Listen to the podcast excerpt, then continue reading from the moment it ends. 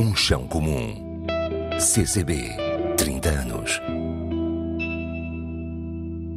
É irónico como passamos a vida a condenar a diferença e nenhum de nós é igual ao outro. O que falha nesta aprendizagem que é, no fundo, o conhecimento e a aceitação de quem nos rodeia. Marta veio da dança, embora tenha feito tantas outras coisas. Há muitos anos, numa noite em que celebrava o seu aniversário, pisou o palco do CCB com a companhia Paulo Ribeiro. Viria a ser uma estreia decisiva na sua vida. Hoje é o rosto mais visível da cooperativa Largo Residências, onde se aposta e pratica a cultura da proximidade a cultura acessível a todos. Como podemos ser agregadores numa sociedade fragmentada? A pergunta também se estende à Catarina, uma provocadora nata, na sua cadeira de rodas, de onde finta o mundo. Catarina, que é nutricionista e cuja vida mudou num instante, num dia normal, é hoje uma das vozes ativas da Access Lab, empresa que tenta derrubar as barreiras, muitas ainda, dos que, com menos acessibilidade, tentam comungar da mesma fruição que as mais diversas formas de arte nos proporcionam.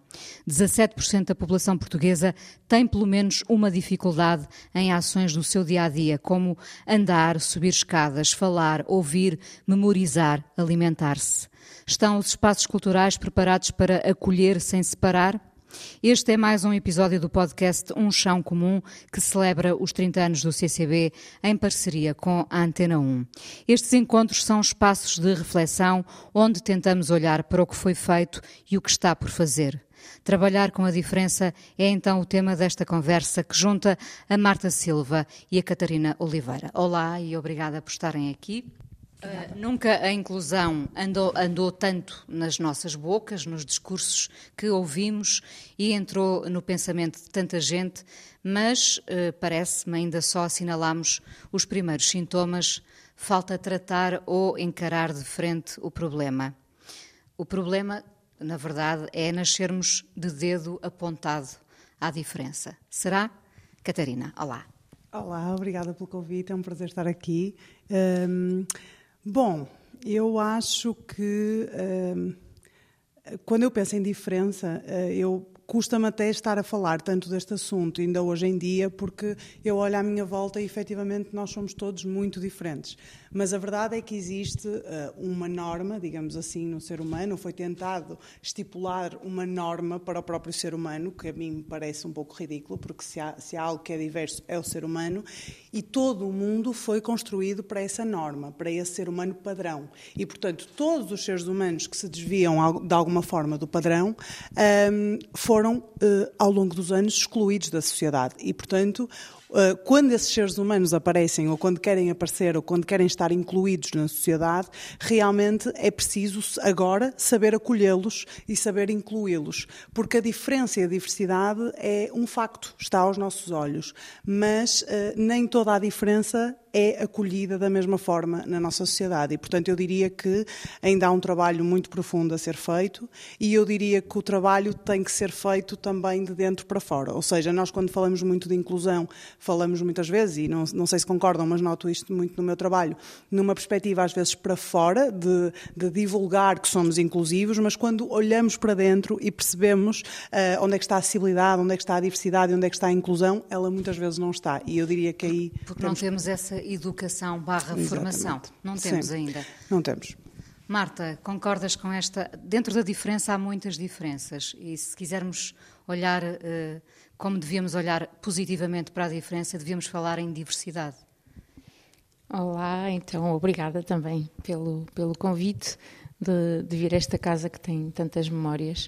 Uh, e foi ótimo a Catarina introduzir uh, realmente aqui mais do que diferença a questão das, barreiras de acesso à participação não é? e, a, e a questão da exclusão.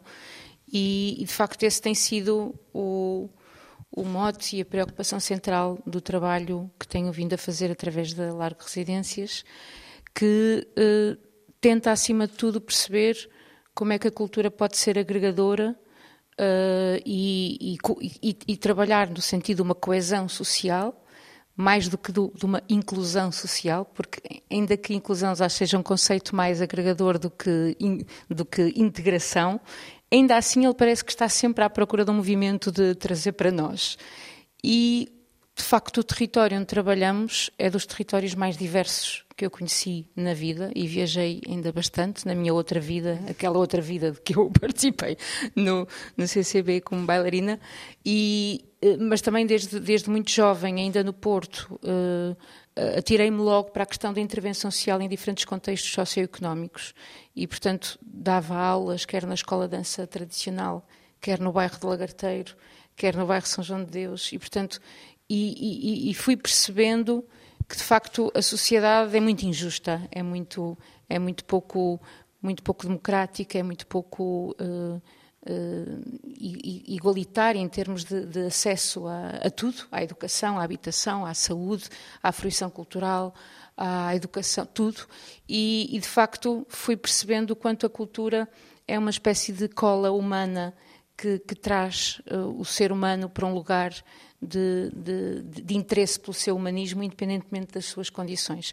E o intendente e aquela zona toda do eixo Almirante Reis, de facto, com cerca de 102 nacionalidades residentes lá, e 102 não é pouca coisa, é muita coisa, portanto, há todo um choque gigante de, de, de, referências culturais, de backgrounds, de capacidades, de, de representatividade e, acima de tudo, de acesso a. E, portanto, no fundo, o meu trabalho tem girado muito em torno do perceber uh, que não somos de todo, nunca vamos trabalhar para todos. Ser, ser, acima de tudo, um trabalho de acesso é esquecer o chavão do para todos. Há sempre alguém que, por algum motivo, não pode e não vai conseguir, por diferentes questões. Isso é, é logo a primeira premissa e por isso eu fico, de alguma forma, um bocadinho uh, incomodada quando vejo grandes frases, muitas delas associadas à cultura e às políticas culturais dos últimos anos, do para todos. Já agora, digo... como, é, como é que seria o slogan, o teu slogan? Uh... Sendo o inverso do para todos. Diferente dizê-lo de uma forma curta, mas uh, para o mais possível, no fundo, ou para, para quem quiser, ou para quem desejar, ou para quem não conhece, ou para quem nunca esteve. E, portanto, é sempre, no fundo, eu fui, fui me encantando por perceber os mecanismos que impediam as, as pessoas, sejam eles físicos, intelectuais, sociais, económicos. Em concreto, o que é que podem impedir? Eh, lá está, podemos começar pelo físico, não é? E, e aí a Catarina traz logo esse, essa questão muito concreta e posso dar até um exemplo de um projeto. É? Quando de repente chego àquela zona e percebo, ok, isto últimos, nas últimas décadas as gerações mais novas fugiram daqui porque não era interessante, era degradado, etc. As pessoas mais idosas foram ficando, é? porque era antigamente era a casa que se nascia, a casa que se, quase que se morria, não é? E não se saía até ao limite. E fui-me apercebendo diferentes pessoas que por diferentes motivos físicos e intelectuais e emocionais não saiam das suas casas, não é? Uma, numa zona histórica onde os prédios não têm elevadores, onde as escadinhas são muito íngremes, onde o corpo, o corpo vai envelhecendo, uh, a questão social vai vai impedindo também das pessoas de conviverem e no fundo encontramos uma data de pessoas literalmente fisicamente isoladas e do, do fisicamente depois vai também a questão uh, também emocional e social e vice-versa. É? Às vezes uma, um isolamento social leva a um isolamento físico. E, portanto, um dos primeiros projetos que fizemos foi precisamente processos de criação e apresentação dentro de casa destas pessoas que não, que não saíam de lá. Isto logo em 2011, 2012. Um, Portanto, a ideia, já que elas não saíam, levava-se a cultura Era tão importante. Elas, é? Em 2012 fizemos logo uma primeira edição de um festival anual que temos, que era importantíssimo trazer milhares de pessoas ao renovado intendente e, e percebemos é tão importante trabalhar em quantidade como trabalhar em profundidade. E, portanto, trazer 5 mil pessoas a um sítio que não sabemos se elas vão regressar no dia seguinte, mas também trazer três, quatro, cinco pessoas à casa onde não entra ninguém. E de repente, essas pessoas que foram lá por um motivo começam a criar relações, uma rede de relações eh, emocionais, familiares, vizinhança, que depois podem ajudar a quebrar estes padrões de isolamento. É muito curioso como, como pode ser tão diferente essa questão da qualidade, da, da quantidade do, do, público, não é? Uh, aqui no CCB. Uh, podemos falar de centenas, milhares de pessoas, não é? Vocês, quando ganham três ou quatro pessoas, estão a ganhar uh, muita qualidade, digamos também, não é? Sim, sim. Catarina, uh, vocês as duas, no fundo, encontram muitos obstáculos, não é? Porque é que, o que é que não te faz desistir? O, o, que é que te mantém de braços levantados? Então, eh, se calhar antes de responder esta pergunta, eu gostava de comentar que acho que foi muito curioso muitas coisas que disseste, porque falaste da questão da cultura ser uh, algo que uh, agrega as pessoas e é muito interessante, mas também triste perceber que enquanto pessoa com deficiência adquirida, há sete anos, portanto eu não nasci com uma deficiência, e durante 27 anos fui uma pessoa sem deficiência uh, que viveu de uma forma altamente privilegiada, uh, sem saber, sem ter muita noção dos meus próprios privilégios. Uh, e a verdade é que a cultura, apesar de pretender agregar toda a gente, deixa muita gente de fora ainda.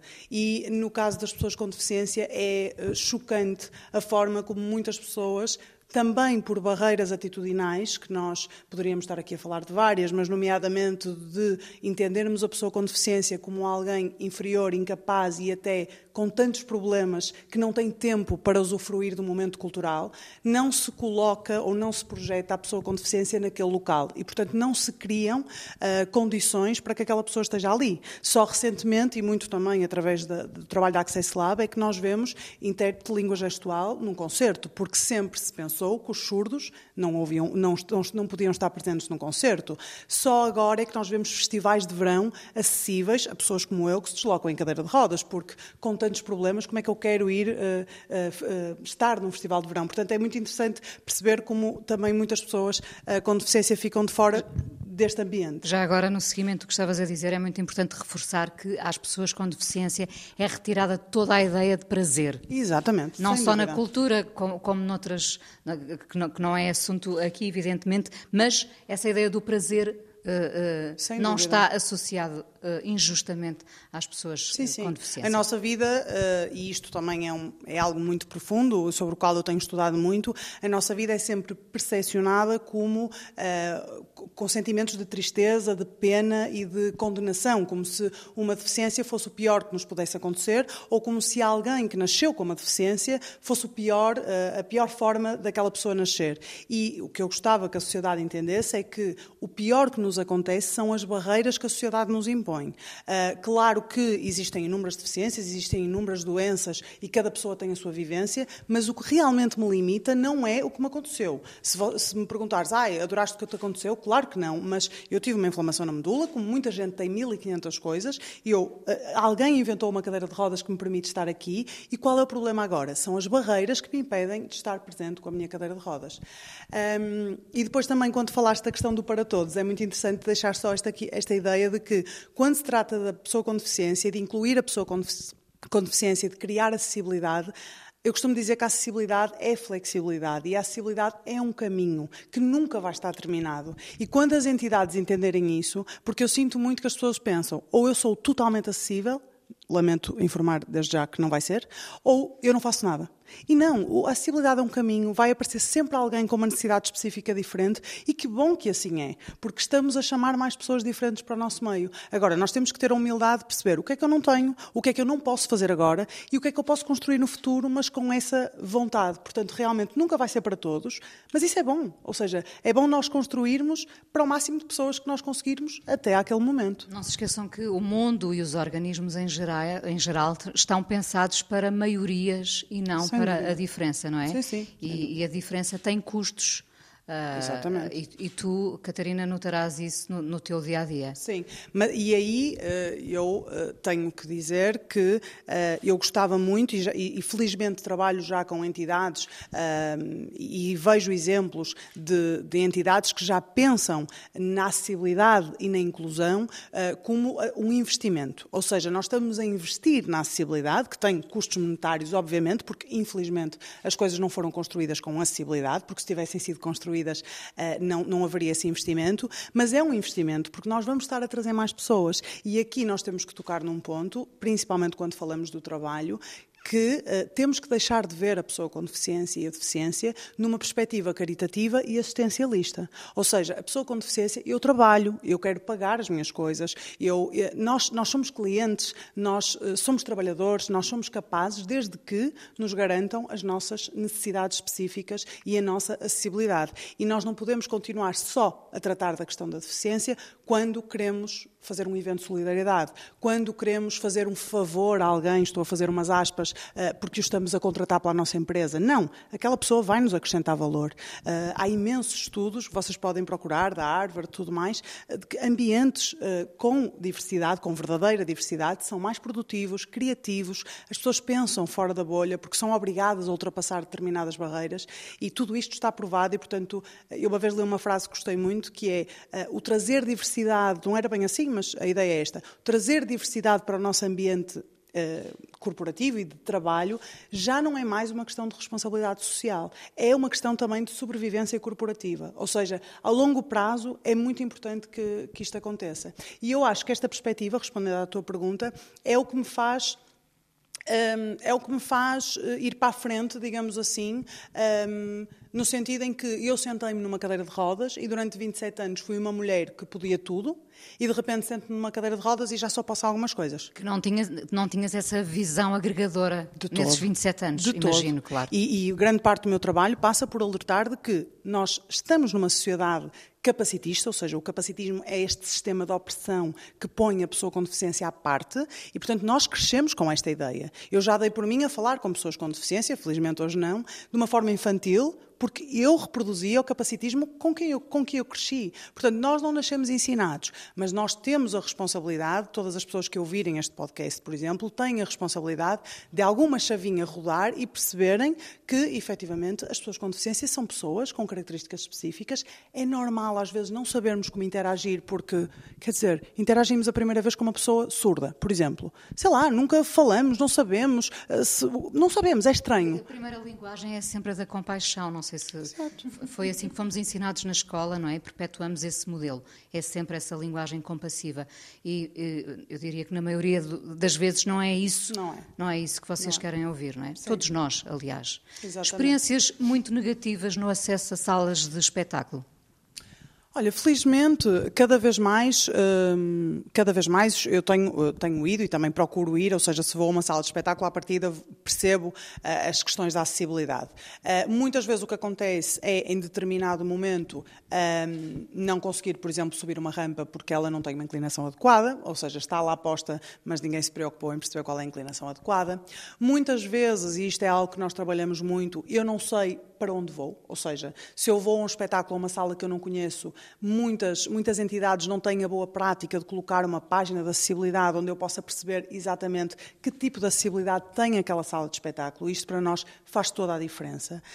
Um, depois também a questão das zonas, muitas vezes para pessoas com mobilidade condicionada, são zonas que estão colocadas muitas vezes por obrigação e em zonas de pouquíssima visibilidade ou quase nenhuma. Uh, isto também é algo que nós instigamos muito as entidades a pensarem será que não podemos alterar isto? Ok, há as questões de segurança, há as questões de evacuação, consideramos tudo isto, mas vamos tentar ver em que zonas é que estas pessoas podem ficar para que possam também estar integradas uh, e incluídas no ambiente do espetáculo, porque é muito diferente nós falarmos em acessibilidade e a inclusão. Eu posso entrar num sítio, mas eu, quando estou nesse sítio, estou completamente à parte de toda a gente que está lá também. E quando nós conseguimos conciliar estes dois conceitos, eu diria que é muito importante. E depois, obviamente, eu estou a falar da acessibilidade física, a falta de, casas de banho adaptadas em salas de espetáculo já não, já não acontece muito, mas depois acontecem algumas uh, barreiras uh, comunicacionais, por exemplo, para pessoas surdas, para pessoas cegas. Nem todos os espetáculos têm audiodescrição, nem todos os espetáculos têm interpretação em língua gestual, e isto são tudo coisas que basta pesquisar um bocadinho, quando são implementadas, trazem mais pessoas para o espetáculo, trazem mais pessoas para consumir aquele espetáculo. Portanto, é pensar também numa perspectiva uh, económica. E para finalizar, as barreiras que encontro, não só nas salas de espetáculo, mas a nível geral, uh, as barreiras atitudinais, ou seja, a capacitação do staff que nos recebe numa sala de espetáculo é primordial. Eu chegar a uma recepção uh, que idealmente tenha um balcão rebaixado um, e perguntar onde é, onde é a casa de banho para mim, sendo que está visível que eu tenho uma cadeira de rodas, e a pessoa encaminhar-me, olha, é ali. E não há, ou seja, ali não é casa bem adaptada, aquela pessoa não está capacitada nem formada para perceber que eu preciso de uma casa de banho específica, porque maior e tudo mais. A, a, questão de eu ir para uma sala, alguém me indicar a sala e começar a tentar empurrar a minha cadeira de rodas, ou falar comigo de uma forma infantil, ou de uma forma condescendente, eu percebo que aquela pessoa não está capacitada para uma interação uh, eficaz com uma pessoa com deficiência. Esse, Portanto, esse desconhecimento é, é, dirias, é quase geral? Geral. Eu diria que é geral e diria que, eh, com toda a certeza, acontece porque não há a naturalização da presença da pessoa com deficiência na sociedade. Porquê? Porque a pessoa com deficiência não pode estar em sociedade. Ou seja, eh, ou seja, é, é, muito complicado estar aqui a falar todas as barreiras que nós encontramos, por exemplo, para ir a um espetáculo. Eu tenho o meu carro, mas há quem não tenha. Tem um transporte público acessível, consegue sair, ou seja, as pessoas não saem de casa porque não há um espaço público que a convida a sair de casa. Ora, se nós não saímos de casa, não somos vistos. Se não somos vistos, não há interação. Se não há interação, as pessoas acham tudo muito estranho. E leva a que, e eu ouço isto muitas vezes, oh menina, mas eu não vou construir acessibilidade porque vocês nunca cá vêm. E eu digo, pois nós nunca, nunca cá vimos porque não há acessibilidade. Temos que ser proativos, ou seja, criar acessibilidade, um bocadinho como tu estavas a dizer há bocado, de chamar as pessoas. Ou seja, nós criamos acessibilidade e vocês aparecem, se quiserem aparecer, digamos assim. Portanto, acho que esta, esta pescadinha de rabo na boca, como eu costumo dizer, tem que ser cortada um bocadinho. Marta, de volta eh, ao Intendente, um território que tu já conheces agora muito bem, um território que foi estigmatizado, uh, castigado, visto com maus olhos durante tanto tempo. Um, como é que foste recebida num território com tanta diversidade, felizmente? Uh, eu, fui, eu fui muito bem recebida, até porque também já era vizinha. Não é? Eu, quando eu sou do Porto, mudei para Lisboa há 20 anos. e o primeiro ano até vivi aqui na, na calçada da ajuda. Portanto, foi, foi pouco tempo e depois mudei-me logo para, para aquela zona uh, do eixo Almirante Reis. Fui mudando várias casas, mas pronto, fui sempre consumidora do bairro. E como eu há pouco disse, um, 17 anos comecei logo a trabalhar em contexto de, de bairro social e uh, não pelaquela atitude de compaixão, que o, em termos de deficiência às vezes ouve-se o coitadinho, em termos de diversidade que está na moda ouve-se tão giro. É? é espécie rara, é, é uma tão, espécie. Ai, é tão giro, tanta escultura. é uma, ai, tão giro isso. É um circo, é, é, é uma espécie de disneyificação da, da, da diversidade que, que, existe agora como uma espécie de bónus uh, a crescer àquilo que fazemos. E, hum, mas, de facto, uh, a minha experiência não eras pessoal. uma estranha, não eras uma estranha. Não era uma estranha e, e, e, tinha essa sensação de, em contextos que por alguns diferentes motivos são socialmente mais vulneráveis, uh, com algum, algum, a presença até de alguns fenómenos mais uh, marginalizados, criminalizados, uh, há ali qualquer coisa que traz muita verdade ao de cima. E isso, enquanto ser humano, enquanto artista, professora, bailarina, produtora, enquanto pessoa, sempre me fascinou e até houve momentos da minha vida em que me afastei dos contextos extrema, eh, estritamente artísticos porque encontrava questões humanas muito pouco interessantes. e, portanto, eu tinha mesmo, cresci com esta memória de que intervir na cidade, na vida real, com as pessoas que por algum motivo uh, lhes falta alguma coisa, e neste caso eu trabalhava com crianças e as crianças é a melhor forma de conhecer qualquer contexto. Se trabalhas com criança, conhece a mãe, o tio, o avô, o que cuida porque o pai está preso, o da tia, a tia que tem mercearia. Portanto, foi assim que eu conheci esse bairro, foi assim que eu conheci esta zona do Intendente e dos Anjos. Foi a dar aulas logo desde o início a, a, crianças e que consegui muito rapidamente construir uma data de, de relações.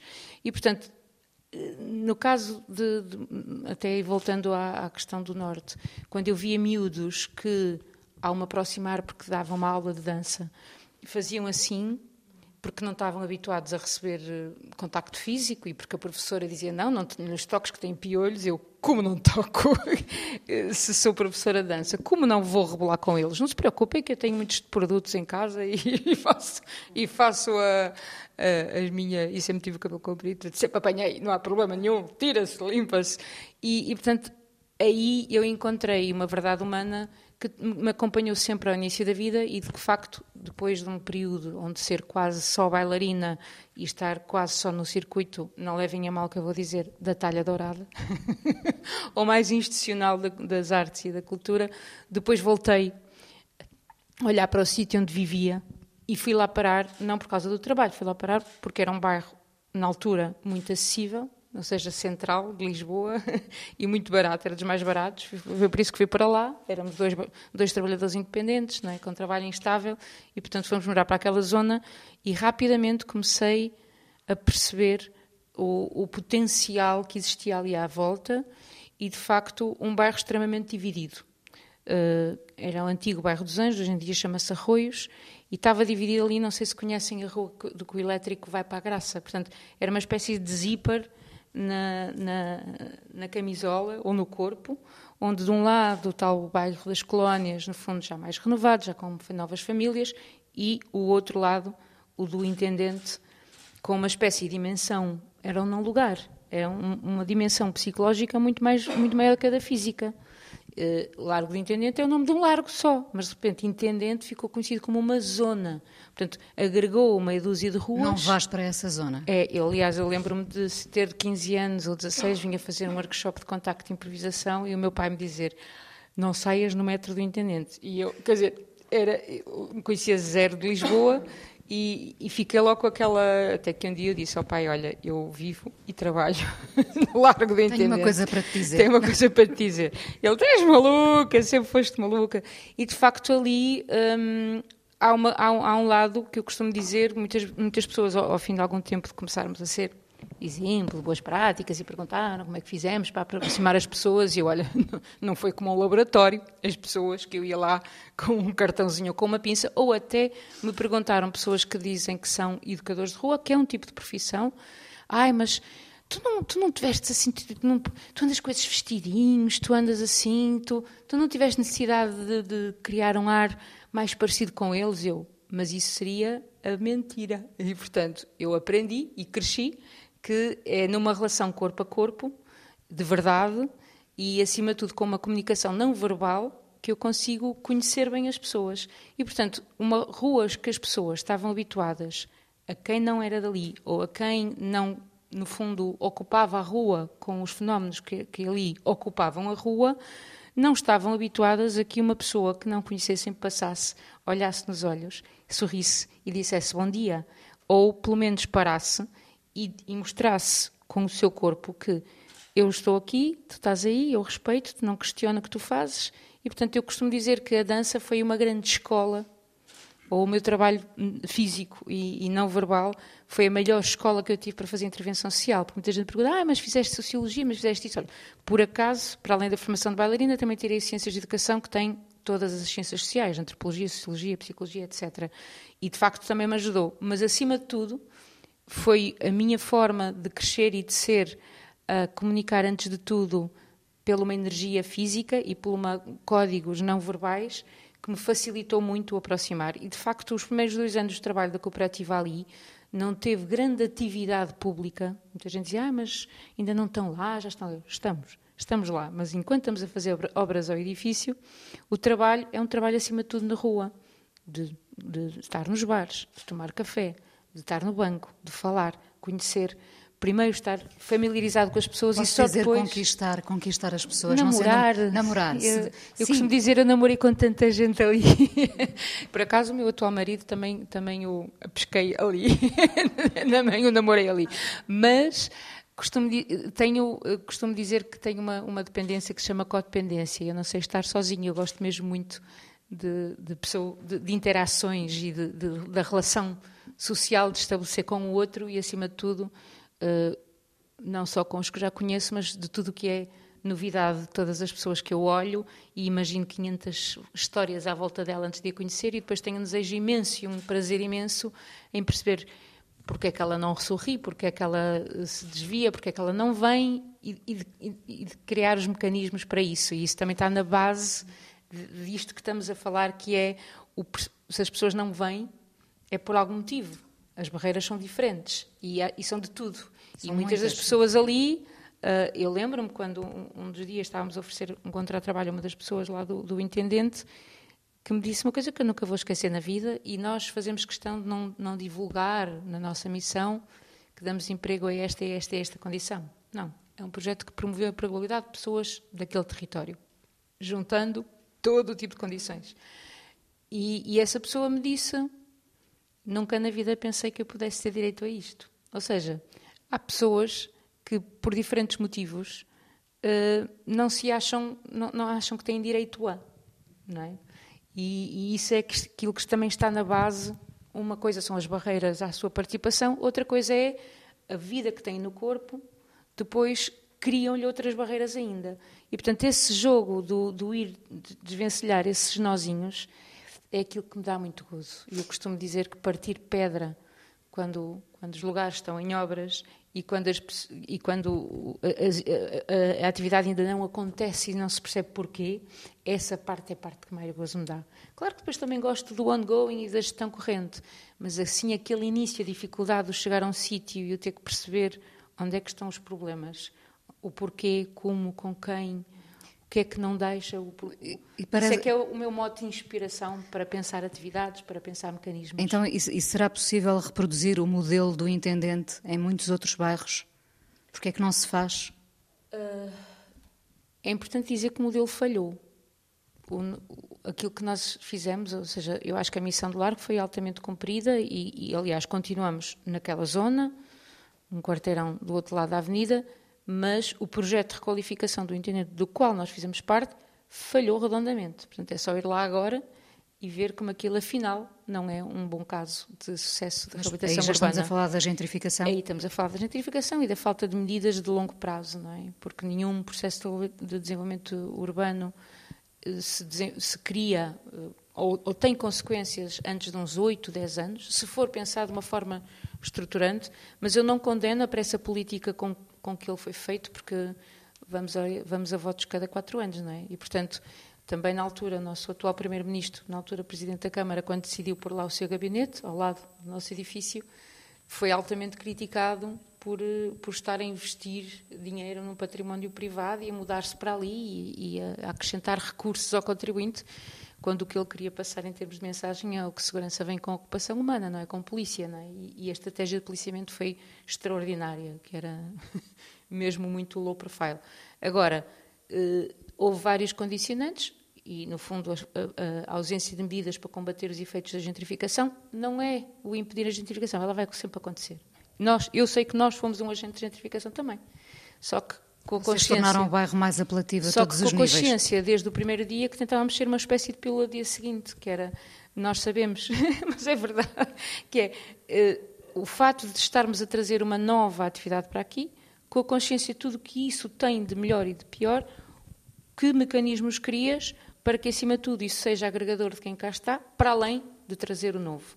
E, portanto, tudo o que fizemos foi, eh, de alguma forma, uma cultura intersetorial, diálogo entre setores, que tocou a questões da habitação, do urbanismo, da economia. Portanto, não foi só a arte pela arte, foi a cultura num diálogo permanente com as diferentes dimensões da sociedade e com os efeitos que depois ela tem. Eu, às vezes, tenho outra imagem, que para além da pílula do dia seguinte gosto muito de dar, que é aquele jogo do Nokia Game, que é a Snake. Uhum. Né? Cresceu, cresceu, cresceu e mordeu a cauda, eh, pronto, acabou por de tão grande e de facto não teríamos, se, não, se o contexto o macro, no fundo político tivesse tido outras medidas, se calhar não tínhamos saído de lá, não é? Ou se calhar continuávamos lá e se calhar o intendente não é o que está a ser agora, que é tudo fechado, porque vazio é mais valioso, é luxo, ou vende-se a preço de luxo, do que quando tem velhinhas lá dentro, ou uma associação a arrendar um espaço, não é? E isso hum, é, é por inversão de, de valores que assistimos em termos de, de, de, gestão da cidade e, e, que de facto. Agora, claro. Vocês olham para o vosso trabalho como, como tendo falhado, o vosso? Não, isso de todo, isso de todo. Sabemos, temos a plena consciência de que, uh, eu costumo dizer, nós já lá estávamos, naquele território, quando foi desenhado depois este processo, este plano de, de desenvolvimento urbanístico, e foi uma espécie de relação win-win, é? Beneficiamos também de várias coisas relativamente a esse processo, mas sabemos que criamos muito do, do, do impacto, impacto, positivo e das oportunidades de vida que ali surgiram. Uh, foi também graças ao nosso trabalho e isso tem toda a vaidade uh, e falta de, de, de, de modéstia, de modéstia bem, em claro. dizer, porque são coisas muito concretas, são dados tangíveis. Só não sei, eu só ainda não tive a capacidade de ter um, um estudo de impacto económico, mas é possível até de o fazer em determinadas coisas muito concretas, não é? Quanto é que valia o metro quadrado? Quanto é que vale agora? Em que medida é que o nosso trabalho contribuiu para esse desenvolvimento? E a gentrificação não te demove?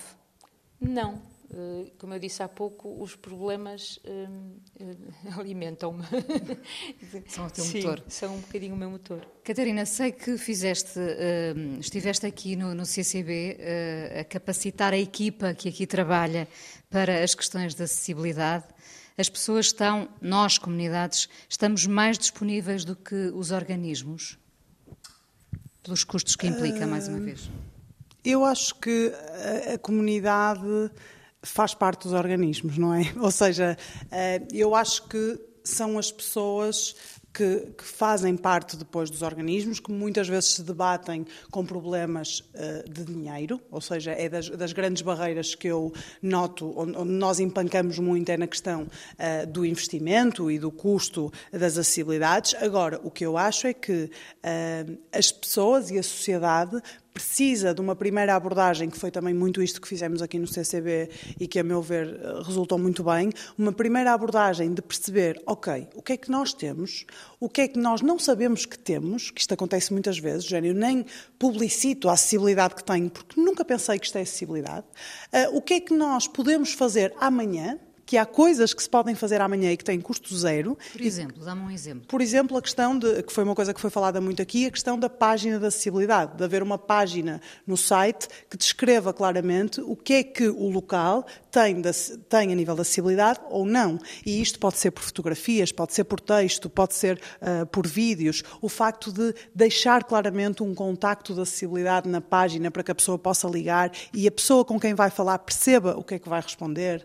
Uh, questão da, da, formação do staff, claro que, que, que, que exige um custo, mas há formações para tantas coisas, portanto, isto também tem que estar na linha da frente.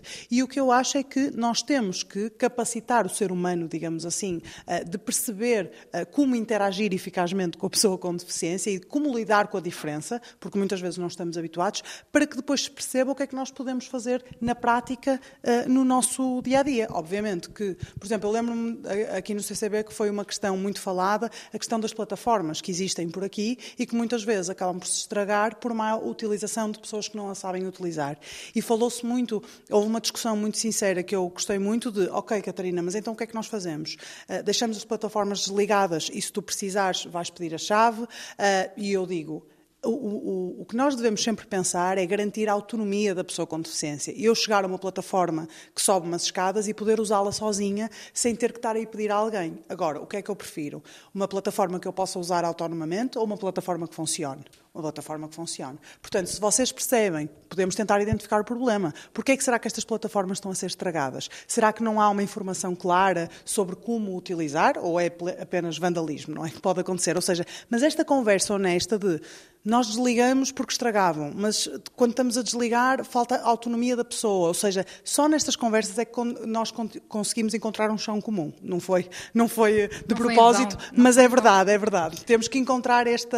Eu acho que é, foi o que eu disse há bocado, acessibilidade é mesmo flexibilidade, é nós percebemos, ok, nós podemos fazer isto agora, podemos ter as plataformas, mas não conseguimos garantir a vossa autonomia agora, mas vamos trabalhar para isso, pôr um, um mecanismo qualquer, não é, uh, que permita uh, essa questão, porque nas pessoas com deficiência Dizer-te só que uh, esta questão da autonomia é das coisas que nós mais prezamos e que mais, mais as pessoas, ou menos as pessoas, olham uh, para este conceito de, ok, tu és dependente de alguém para fazer alguma coisa, por exemplo, uma pessoa que tenha muito mais dependência que eu, uh, que não possa conduzir, que não possa se alimentar sozinha, que não possa ter a sua higiene pessoal, mas essa pessoa pode ser autónoma. Essa pessoa pode decidir quando é que quer ir tomar banho, quando é que quer beber este copo de água e quando é que quer ir jantar fora com os amigos. E isto nas pessoas com deficiência é muito confundido. É tipo, ah, ok, estou a dar este exemplo, precisas de uma plataforma para subir aquelas escadas, então vais ligá-la quando eu quiser. Por exemplo, não é este o caso, mas estou só a dar este exemplo. E, ou precisas que te vista o blazer, então vais vestir o blazer azul, porque eu decidi que tu vestes o blazer azul. A autonomia tem que ser sempre da pessoa com deficiência e isso é uma coisa que ainda não é muito bem entendida pela sociedade. O grande, o grande problema será a questão económica dos investimentos Sim. ou uh, o pensamento das maiorias? Nós, eu, eu incluo-me nessa maioria. Sim. Tu incluíste, nós Sim. incluímos. E eu acho que quando nós, eu acho que é importante hum, pensarmos, uma, sabermos uma coisa, para quem não sabe. Uh, as lentes sobre as quais a pessoa com deficiência tem sido vista ao longo dos anos vão mudando, muito à custa de modelos sociológicos e tudo mais. E durante muitos anos, ainda hoje em dia, a pessoa com deficiência é vista segundo um modelo médico. Isto não é um modelo dos médicos, é um modelo uh, que vê a pessoa com deficiência como um problema. Portanto, o meu problema, o problema da minha existência está em mim. Uh, eu, existem umas escadas e o problema em eu não conseguir ir para o andar de cima é meu, não é das escadas. Portanto, isto é a forma como a sociedade ainda me vê. É tipo, ah, não consegues entrar aqui? Tu tens um problema, porque nós conseguimos, nós andamos, mas tu não consegues. portanto, o problema é teu. Felizmente, as coisas vão evoluindo e muito graças ao movimento das pessoas com deficiência, que começou também na América na década de 60, criou-se um modelo social da, da, da, deficiência, que entende que a deficiência aparece por causa das barreiras que estão à nossa volta. Ela não invisibiliza a minha incapacidade, porque eu de facto tenho uma incapacidade em andar. Se me disseres, Catarina, salta, eu não consigo, mas a minha deficiência aparece quando eu estou num meio que me deficientaliza. Ou seja, eu em minha casa, eu sou independente. Eu aqui sou completamente independente. E mesmo que não fosse fisicamente, poderia ter uma figura de assistência pessoal que me desse essa independência. Mas quando eu me coloco num meio que tem essas barreiras, e essas barreiras nós podemos eliminar, aí sim a minha incapacidade uh, de ser funcional aparece. E enquanto nós, como sociedade, não entendermos isto, porque nós não entendemos isto, nós, nós continuamos a achar que a pessoa com deficiência tem que se adaptar ao meio à volta. Não, não.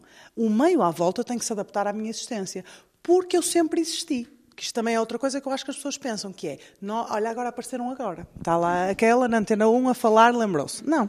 Nós sempre estivemos aqui. Uh, só que, se nós formos ver a história, existe um livro uh, de, um, de, um, de, um, investigador, Fernando Fontes, em, em português, que se chama Pessoas com Deficiência em Portugal, que fala muito bem da história das pessoas com deficiência, e nós éramos mortos. Nós éramos uh, uh, uh, bobos da corte no circo, havia pessoas que pagavam para ir ver as anormalidades das pessoas. Nós éramos internados em instituições para de, disformes e whatever. Ainda hoje há pessoas que escondem familiares com deficiência e, portanto, nós sempre estivemos aqui, só que estávamos escondidos, estávamos falecidos, não é? Ou estávamos uh, no circo. Portanto, a sociedade foi-se construindo sem nós. Uh, ou então, quando se construía, era coisas segregadas para uh, aquelas pessoas. Nunca houve a verdadeira inclusão. E, portanto, nós agora temos um trabalho de, como tu há bocado disseste, picar pedra, não é?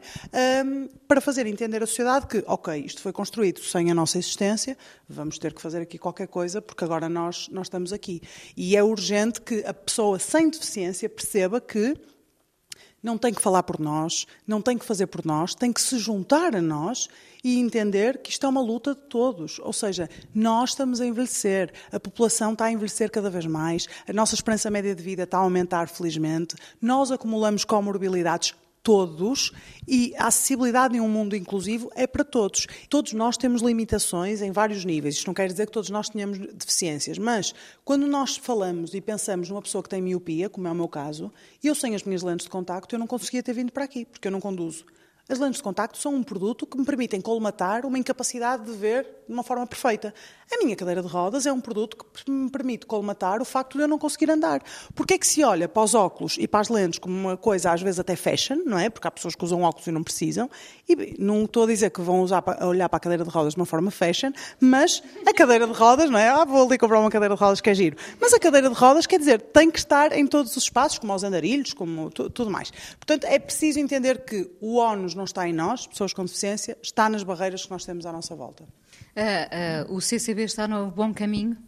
Ah, sim, eu acho, eu acho que está no bom caminho. Acho que já é um espaço bastante acessível, atenção, isto é preciso dizer. Claro que nós identificamos bastantes questões de acessibilidade, às vezes até é interessante, ah, mais no, no backstage também, porque nós pensamos muito no cliente com deficiência e o trabalhador com deficiência, quem trabalha, os artistas com deficiência que existem, ah, mas acho que está num ótimo caminho. E acho que fizemos coisas bem difíceis na, na capacitação que tivemos aqui, nomeadamente de perceber o que é que está mal, em que paredes é que nós vamos bater, mas também o que é que nós podemos fazer para tentar colmatar, eh, colmatar isto. E, e a capacitação que nós damos, às vezes não é fácil, porque nós lidamos e, e pomos um espelho à frente das pessoas dos seus preconceitos e dos estereótipos que foram criando relacionados com as pessoas com deficiência, mas acho que só esse, esse passo de, de humildade, perceber o que é que não têm, o que é que podem fazer uh, para no futuro melhorar, já é muito bom. Agora, sempre em movimento, não é? Foi o que eu disse várias vezes, não vale a pena dizer, ah, pois, não tenho uma rampa e ficamos por aqui. Não, não, não tenho uma rampa, vamos tentar pôr aquela rampa. Isto é um, uma, uma, uma, figuração, digamos assim, mas é importante. Marta, o que é que mudarias no CCB? Preços mais baratinhos. não, Essa pronto. questão é importante, não é? Porque vocês, é. Uh, largo residências, fazem questão de ter uh, espetáculos Quase tudo gratuitos. gratuito. Sim. Uh, não, atenção, disse isso, mas eu não sou nada contra a diversidade de políticas em termos uh, de transações económicas. Tem de existir uh, um pouco de tudo em termos de oferta. Claro que hoje, hoje em dia não, não temos uh, tudo gratuito, porque agora não temos um, um, espaço só para nós, temos temporariamente um espaço para acolher inúmeras entidades e, por isso, tornamos um espaço de acolhimento e sem orçamento próprio que não temos, não temos financiamento de lado nenhum para esse efeito. no fundo, muitas das atividades que lá vão dependem das bilheteiras que têm que fazer, mas felizmente conseguimos combinar com uma data de atividades gratuitas, porque isto teve muito a ver com a base do trabalho do, do, do Largo no Intendente, porque o Largo eh, do Intendente, que foi aquilo que acabou por dar metade do nosso nome, não é Largo, uh, era o lugar de primazia onde as coisas aconteciam, em termos de investigação, de ensaio, de apresentação. O espaço público foi maioritariamente o local da nossa ação cultural e é, por mais que eu entre em CCBs que são extraordinários e que têm as melhores memórias de ver as melhores coisas aqui Pina e de até dançar, Pina Bausch, adorei, adorei, uh, e, e, e, também de, de, dançar aqui, mas depois da experiência de passar por locais institucionais da cultura e depois da experiência de, de, de trabalhar cultura na rua, uh, tem a ver com as características das pessoas, mas para mim, eu não, agora não troco a rua por nada. Não, pela magia, não se consegue fazer tanta magia, é de facto, não se consegue criar a caixa negra, não se consegue criar tecnicamente algumas coisas que só mesmo este tipo de organizações é que conseguem e são fundamentais que existam, mas como o meu, o meu foco de, de trabalho está mais no quem consome esta cultura e não só o que pomos para a, para a comunidade consumir, é o público que conseguimos ter Nunca, mas nunca na vida será o público que eu vejo dentro de Dona Maria, dentro do CCB e dentro de nenhum organismo que tem o dinheiro para tratar da acessibilidade que nós não temos. E, portanto, hum, e por isso, uh, o facto de fazermos as coisas de uma forma acessível, tanto a nível de espaço como de financeiramente, porque não era preciso pagar bilhete para ir consumir cultura, de facto, isso trouxe-me aqui um, um lado uh, do, do, do, mundo da cultura que eu acho que é essencial de continuar a existir. Mas, de todo, acho que só pode ser por aí. Acho mesmo importante que isto seja visto como uma atividade produtiva e económica, que muitas vezes não é. Existe, felizmente, uma grande parte da cultura que se produz neste país que é autossustentável, que é autofinanciada e, e, e por isso tem que existir também a fonte de receita que maioritariamente é através dos bilhetes e, e, e, nós também somos um projeto que lutou muito por parte da sua autossustentabilidade, não no caso do, dos bilhetes, mas foi através de negócios sociais. Um, mas, de facto, há que dizer que o custo de vida hoje em dia é caríssimo. Uh, quando eu era uma rapariga solteira, não digo solteira, não tem nada a ver com o Estado Civil, ou sem filhos, de facto fazia se calhar muito mais programas sociais e se calhar conseguia comprar muitos mais bilhetes.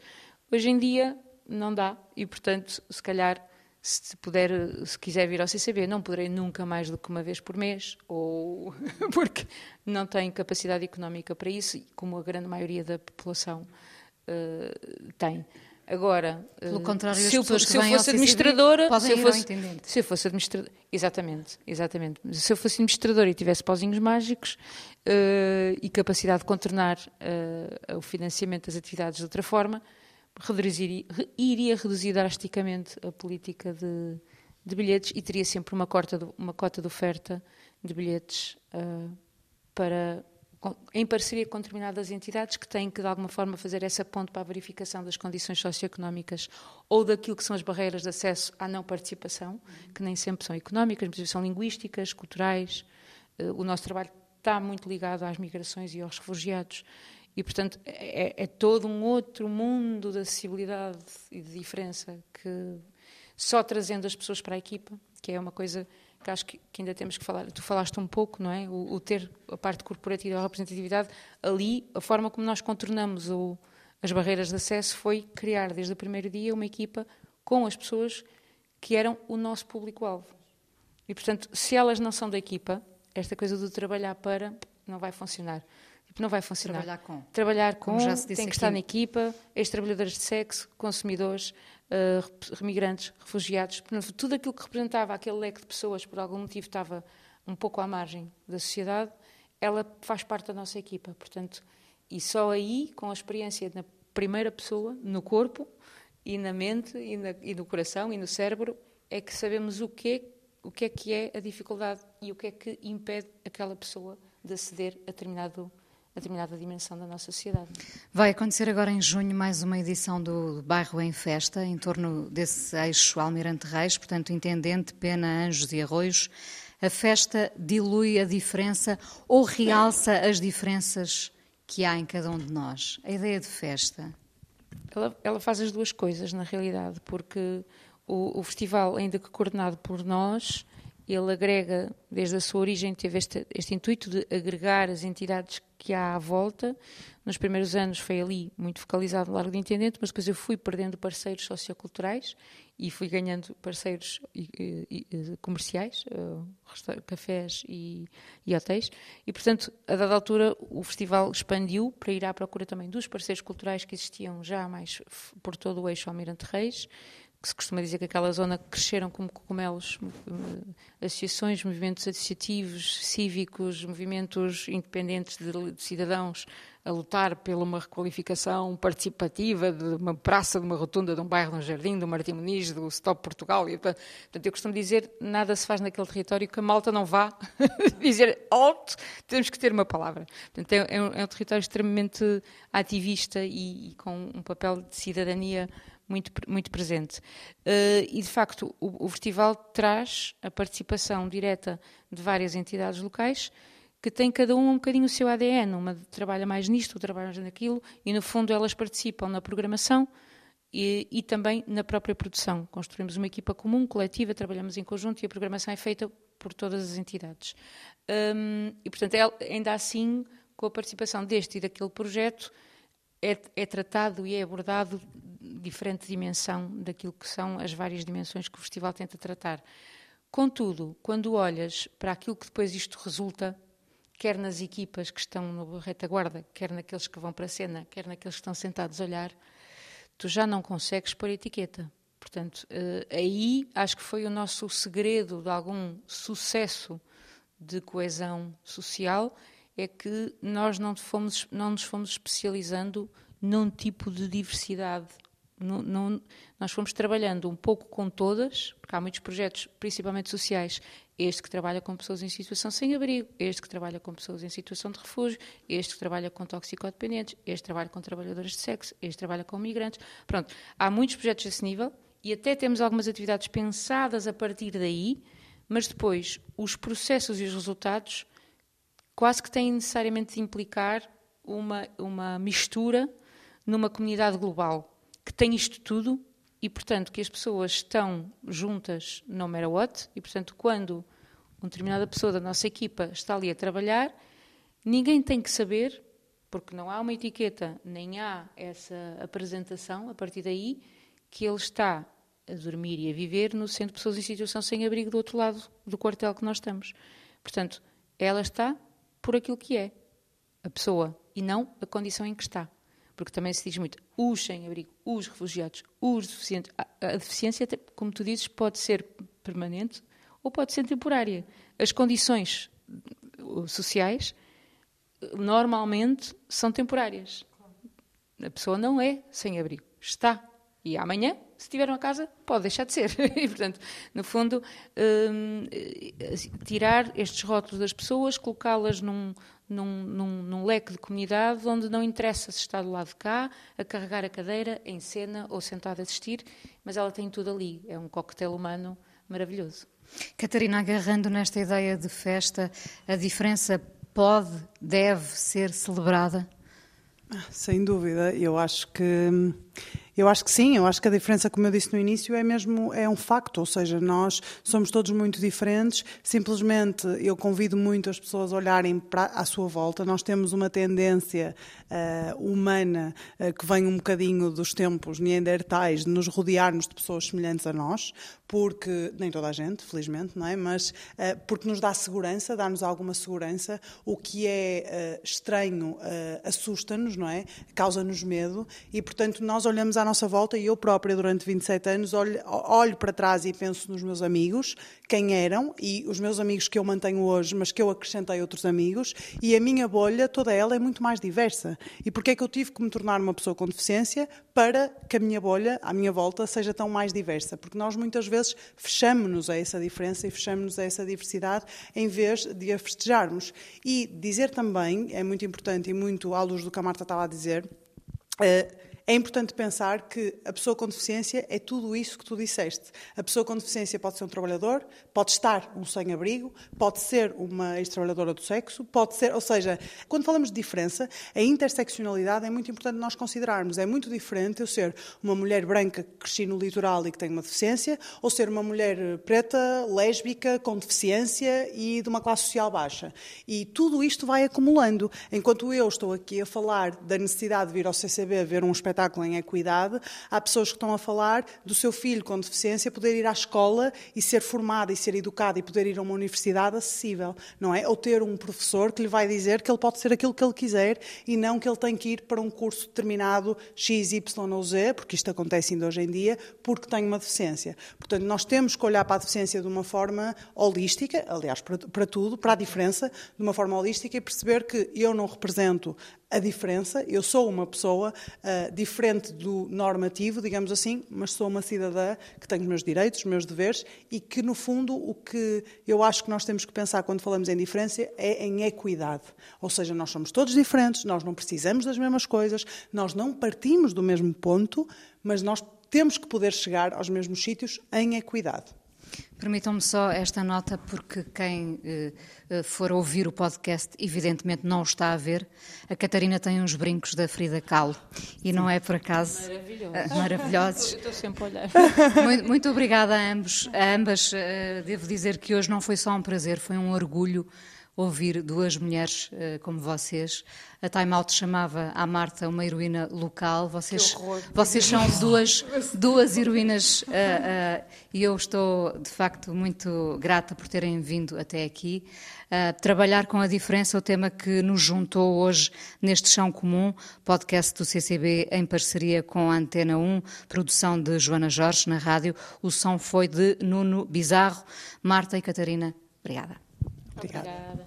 Um chão comum. CCB, 30 anos.